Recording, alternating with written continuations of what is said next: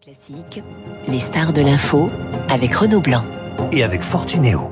Fortunéo, j'aime ma banque. On en parlait il y a quelques minutes avec Vincent Deluc. France-Angleterre, c'est demain. France-Angleterre, un match de foot en Coupe du Monde, mais aussi mille ans de relations pas toujours très fair-play entre les deux pays.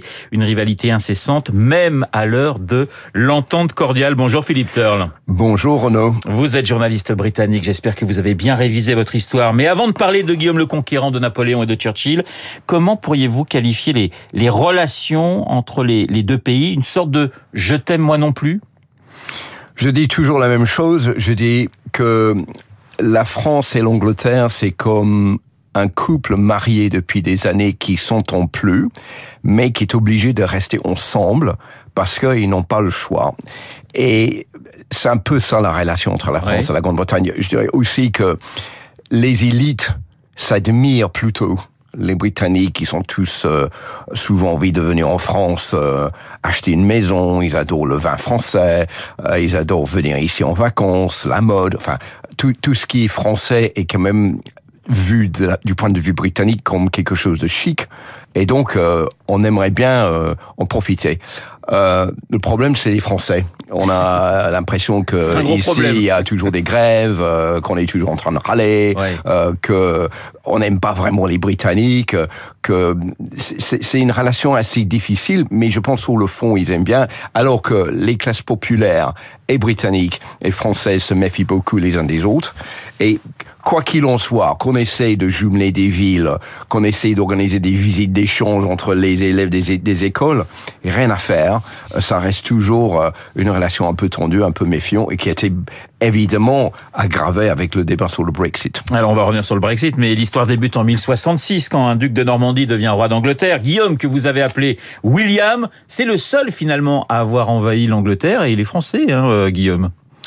Mais vous posez la question à beaucoup de Britanniques et je pense qu'ils diraient, ben non, il est pas français, il est britannique. Ouais. Parce que même moi, quand j'étais à l'école, on parlait de William the Conqueror, Guillaume le Conquérant.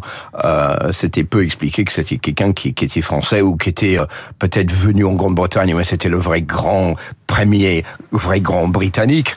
Euh, mais il est vrai que euh, quand on regarde l'histoire en face, euh, peut-être que la France a joué un plus gros rôle que beaucoup de Britanniques aimeraient bien admettre. Dieu est mon droit, hein, c'est quand même une devise que l'on trouve et elle est en en français. français aussi. Ouais, ouais.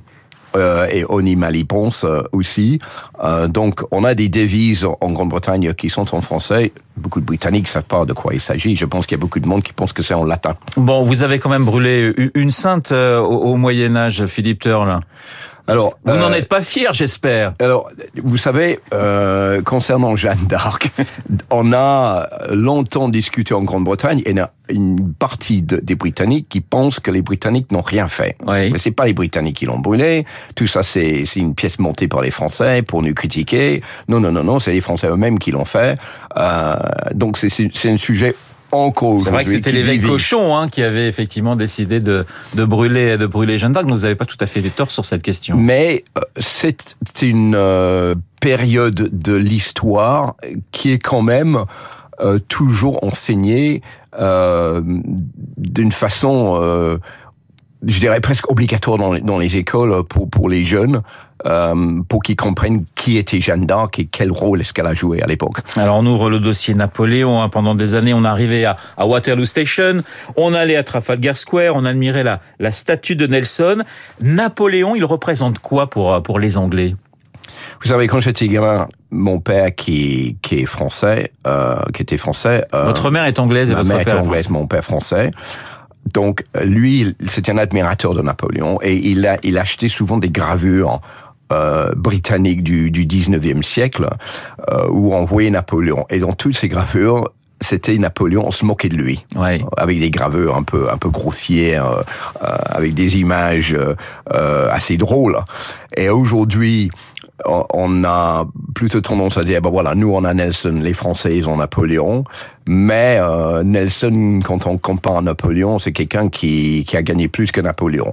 Ça c'est un sujet à discussion, hein, mais euh, quand j'étais gamin, une des premières chose que j'ai appris quand, quand j'ai appris le nom de Napoléon, c'est grâce à une série télévisée britannique où on parlait d'un groupe de, de, de, retraités pendant la deuxième guerre euh, qui qui était mobilisé pour protéger les côtes britanniques. Et le le, le, le chef de cette brigade, qui était un, un banquier d'un certain âge, euh, était un homme assez pompeux, etc. Euh, et on l'appelait souvent Napoléon parce qu'on disait ce monsieur-là, de toute manière, il sera incapable de protéger la Grande-Bretagne si les Allemands arrivent un jour parce que tous ces messieurs-là sont beaucoup trop âgés. Vous reprochez aux Français d'avoir exécuté un roi, Louis XVI en l'occurrence, mais vous avez fait la même chose avec Charles Ier euh, pratiquement un siècle auparavant. Il n'y a pas que Charles Ier d'ailleurs qui, qui était exécuté. Euh, on a une période assez difficile à partir de, de 1625 avec l'exécution de, de, Charles Ier et puis euh, euh, l'époque de Oliver Cromwell qui est pas d'ailleurs euh, très bien vu euh, par, par, la majorité des Brit Britanniques aujourd'hui, euh, beaucoup un peu comme pendant la Révolution française, ouais. beaucoup d'endroits qui étaient saccagés, mais c'est vrai que c'était une période où on n'avait pas de roi, mais la royauté est quand même revenue derrière et est toujours là aujourd'hui. Alors vous connaissez cette phrase de Clémenceau, qu'est-ce que l'Angleterre Une colonie française qui a mal tourné? Réponse de Philippe Turle. Je ne suis pas vraiment d'accord. Je pense que, vous savez, la mentalité britannique, c'est que nous sommes une île. Euh, nous avons eu le plus grand empire. Nous avons inventé le football. Euh, nous sommes euh, la première dé démocratie du monde. On n'a pas besoin de la France, des Français, des Européens, euh, parce que nous, euh, on était le, le, plus gros pays du monde. Ça, c'est la, c'est une, une, mentalité qui reste euh, installée dans la tête de beaucoup de Britanniques aujourd'hui. Donc, ça explique pourquoi on n'a jamais eu, point de vue britannique, envie de jouer le jeu à 100% avec l'Europe. Pendant toute la période où on était dans l'Union européenne, il fallait toujours avoir des, des, des clauses spécial pour les Britanniques pour qu'ils puissent euh, ne pas payer autant que les autres, pour qu'ils puissent être euh, exemptés de d'un mesure par-ci, d'une mesure par-là. Parce que on se disait, mais nous, on ne veut pas euh, être traité de la même manière des autres parce qu'on est quand même un peu spécial. Et je, je rappelle souvent un titre dans la presse britannique des années 30 où il y avait du bruyant un jour. Et la, le titre, c'était Brouillard dans la Manche, le continent coupé du monde. Et donc, ça explique un peu la, la mentalité de l'époque en disant, bah, nous, on n'a pas besoin des, des, des, des, autres. Et ça explique aussi pourquoi le Brexit a eu son succès. Alors, vous avez parlé de, de Nelson avec Napoléon. Euh, on peut pas ne pas évoquer Churchill et, et, De Gaulle. Là aussi, ça résume assez bien les relations entre nos deux pays. C'est-à-dire qu'on se bat contre le même ennemi, mais euh, c'est compliqué quand même entre euh, Churchill et, et, et De Gaulle. Très même. Je pense que de Gaulle avait une image de Churchill qui était au début de la guerre pas très positif. Et Churchill est arrivé en 1940 avec euh, probablement euh, l'idée en tête que la Grande-Bretagne allait être envahie. C'est grâce à la Manche d'ailleurs que la Grande-Bretagne a été sauvée. Euh, mais il y a, je pense pendant cette période une complicité entre ces deux chefs d'État qui s'est créée. Et vous avez euh, le général de Gaulle et nous, on a Winston Churchill. Et je pense que c'est les deux grandes politiques du XXe siècle, autant de Gaulle pour les Français que Churchill pour les Britanniques. Alors la personne qui a peut-être le mieux résumé combien nous étions finalement complémentaires, c'est la reine d'Angleterre. Écoutez. La tradition anglo-saxonne est un peu à la tradition latine en Europe, ce que l'huile est au vinaigre. Il faut les deux pour faire la sauce. Voilà, la reine. Bah, elle a raison. Elle, a, elle, elle avait raison. raison. Ouais. Euh, bah, vous êtes le vinaigre, on est, on est quand même l'huile. Mais vous savez, la, la reine d'Angleterre, euh, elle, elle aimait bien la France. Elle parlait français, on vient de l'entendre. Elle a passé beaucoup de temps en France quand elle était plus jeune. C'était le pays où elle a presque passé le plus de visites. Elle avait une complicité avec des, chefs d'État français. Le, vous savez, la, le chef d'État français avec qui elle avait le plus de complicité, c'était François Mitterrand. Oui. Ils étaient vraiment très très proches. Et euh, elle était extrêmement euh, triste quand François Mitterrand est décédé. C'est un peu plus difficile avec Giscard d'Estaing euh, et avec Nicolas Sarkozy, mais mais on, on, on, est toujours heureux de recevoir un chef d'État français parce que, comme j'ai comme expliqué au début, la la, la, la Grande-Bretagne aime beaucoup la France. Il y, a une, il y a une admiration pour la France, mais il y a un problème concernant la, la les, les relations entre les, les deux peuples. Et, et, malheureusement, je pense que dans, dans 20, 30, 100, 1000 ans, ça sera toujours la même chose. Et les Français admiraient énormément Elisabeth, Elisabeth II. Le Brexit a changé, pour vous, vous en parlez beaucoup, Philippe. Le Brexit a changé les choses dans nos, dans nos relations. Euh, on se souvient des passes d'armes entre euh, Michel Barnier et puis un certain nombre de premiers ministres euh, britanniques. C'est c'est compliqué savez, depuis cette date. Un jour, j'ai rencontré Michel Barnier. Je dis mais alors dites-moi quelque chose de positif sur le Brexit. Il m'a dit malheureusement tout est plus compliqué. Il a raison. Euh, je suis très remonté contre le Brexit. Je trouve que c'est une bêtise monumentale de quitter l'Union européenne. Je pense que la Grande-Bretagne en suffira pendant des années. Euh, mais, mais ça nous éloigne?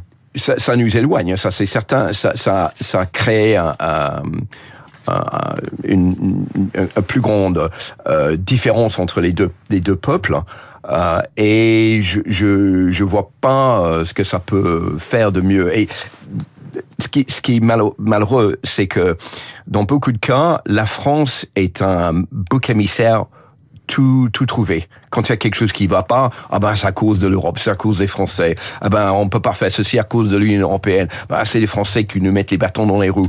Euh, ils, ils, nous embêtent avec leurs leur pommes golden qui viennent sur notre marché. Ils nous embêtent avec euh, avec euh, leurs prix plus élevés en France qu'en Grande-Bretagne. C'est c'est toujours, j'ai toujours entendu le, le même euh, rengaine depuis toute ma vie.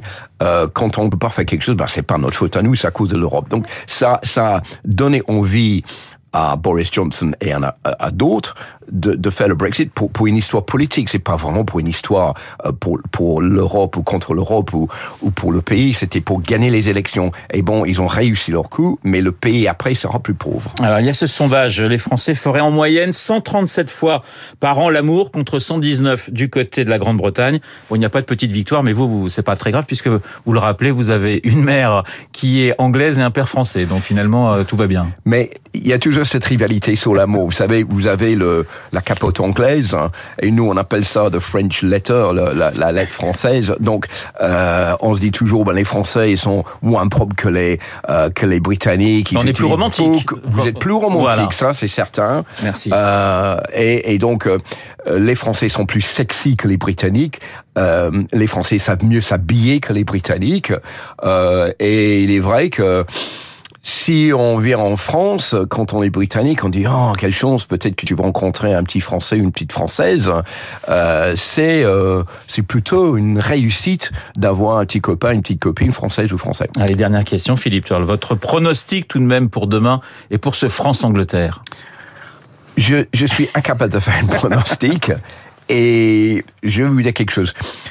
La, le, le, bon sens voudrait que je souhaiterais que la Grande-Bretagne ou l'Angleterre gagne, parce que je suis d'origine anglaise, j'ai grandi en Grande-Bretagne, comme vous entendez par mon accent, euh, j'y vais assez souvent, mais quand même la France, ça fait des années que je vis ici, j'ai la nationalité française, j'ai un passeport français, la France m'a tout donné, donc... Euh, est-ce que parce que je vais en France, c'est peut-être pas mieux que, la, France gagne? Ça va être très compliqué. Je pense que je vais mettre ma tête euh, dans, un trou pendant le match parce que ça va être compliqué pour moi de choisir un gagnant. Voilà, merci Philippe Turle.